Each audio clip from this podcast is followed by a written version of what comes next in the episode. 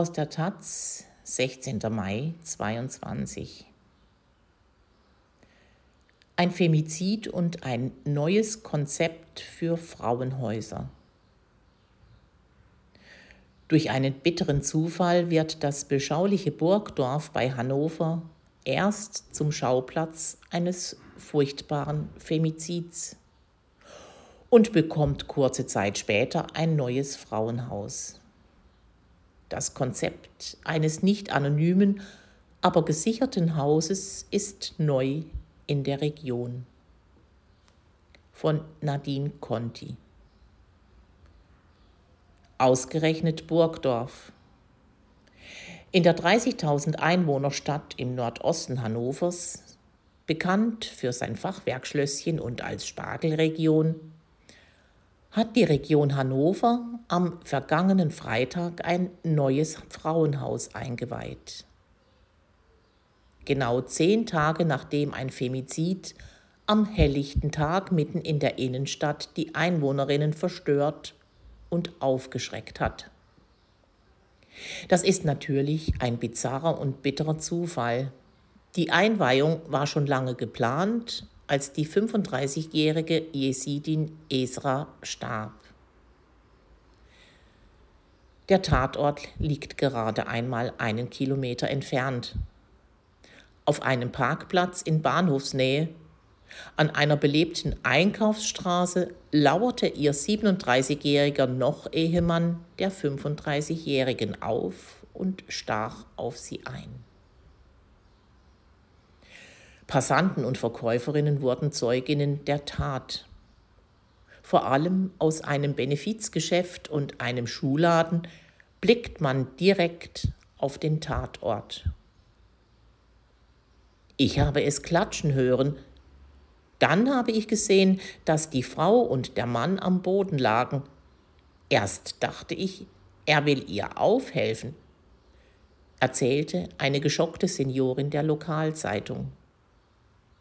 Sie habe einen Moment gebraucht, um zu begreifen, dass der Mann auf der Frau sitzt und mit einem Messer weiter auf sie einsticht. Andere Zeuginnen schreien, rufen die Polizei, eilen zur Hilfe. Der Täter flieht und stellt sich wenige Stunden später der Polizei.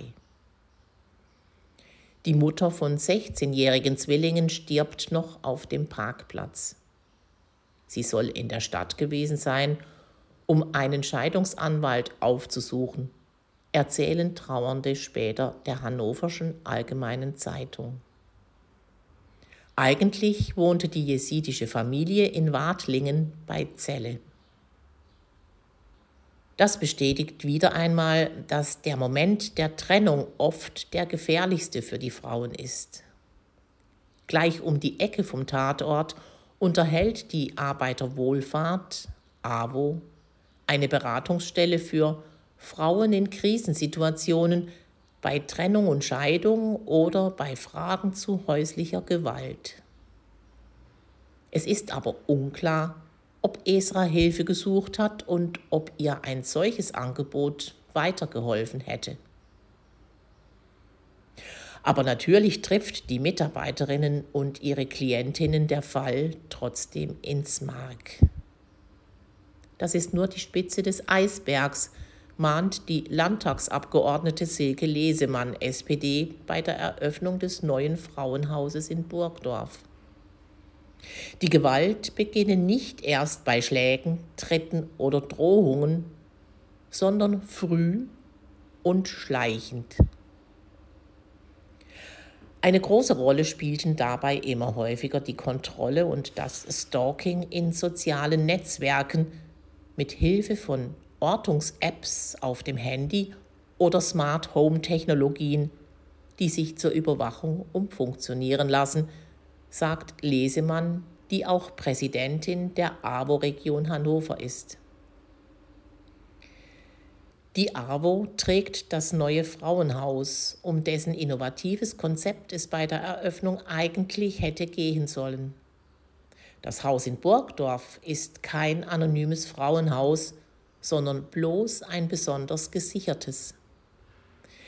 In der Region Hannover die diese und weitere Einrichtungen finanziert, gibt es ein abgestuftes Konzept.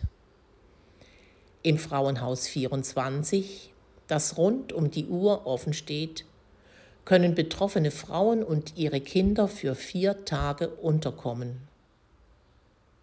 Es fungiert als Clearingstelle, macht die Erstberatung und klärt, wie es am besten weitergeht. Wenn die Frauen nicht verfolgt werden, könnten sie sich zum Beispiel für das neue Frauenhaus in Burgdorf entscheiden. Es hat den Vorteil, dass man Besuch empfangen kann, sodass die Kinder nicht völlig isoliert werden und die Frauen weiter ihre sozialen Netzwerke pflegen können, erläutert Ute Vesper, Leiterin des Fachbereichs Frauen bei der AWO Region Hannover.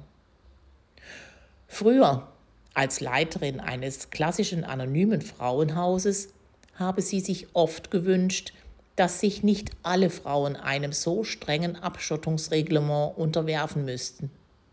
Vor allem, wenn man sich ein neues Leben aufbauen muss, seien soziale Kontakte wichtig.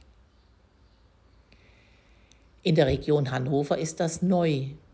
Vorbild war eine ähnliche Einrichtung in Lübeck. Die Idee geht zurück auf die sogenannten Oranjehuis in den Niederlanden, ergänzt die Gleichstellungsbeauftragte der Region Hannover, Petra Mund. Mit den Oranjehus verbindet sich auch der politische Gedanke, die Gewalt nicht weiter unsichtbar sein zu lassen und die Opfer nicht immer zu verstecken. Die Häuser sind gesichert mit Zäunen, Kameras, Alarmanlagen, zum Teil sogar einem Sicherheitsdienst. Man kann also nicht einfach herein und heraus spazieren, wie man will. Aber die Adresse ist nicht geheim. Die Frauen dürfen selbst bestimmen, wer sie besuchen darf. Für Frauen wie Esra wäre das Haus in Burgdorf eher nicht in Frage gekommen. Wenn die Frauen verfolgt werden, ist das ausgeschlossen. Viel zu gefährlich, sagt Vesper. Aber es gibt ja auch noch anonyme Frauenhäuser und Angebote des Übergangswohnens in der Region. Und glauben Sie mal nicht, dass wir einfach so zur Tagesordnung übergehen versichert Burgdorfs Bürgermeister Armin Polen. Noch immer kämen jeden Tag Menschen an den improvisierten Gedenkort unter einem Baum am Tatort. Diese Tat sei vielen sehr nahe gegangen, sagt auch Regionspräsident Steffen Krach, SPD.